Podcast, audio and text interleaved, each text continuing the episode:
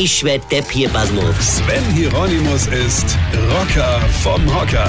Ich wollte euch ja schon gestern davon erzählen, wenn ich Geschenke bekomme, die Leute ja immer entweder mich oder meine Frau fragen, was wünscht sich der Rocker denn so, ja? Hm?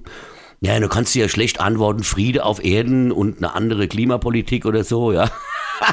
Also vorausgesetzt, Angela Merkel gehört jetzt nicht zu deinem engsten Freundeskreis, ja. Also sagst du sowas wie oh, äh, Gutschein für Thai-Massage zum Beispiel, ja. Und zack, bekommst du einen Gutschein.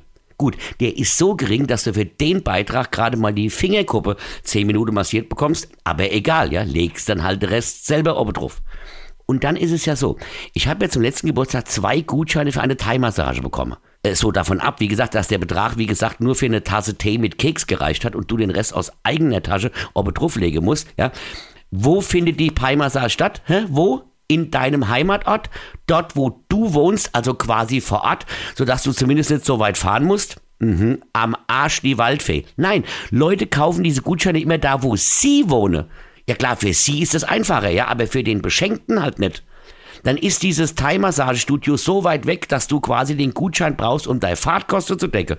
Egal, ich war jetzt dort quasi am anderen Ende der Welt, um den Gutschein einzulösen. Und dann hat mir diese Jum erzählt, dass neulich ein besoffener Vollidiot bei ihr in den Vorraum gestrullert hat, ja, mit den Worten, also ob ich steht doch Massage.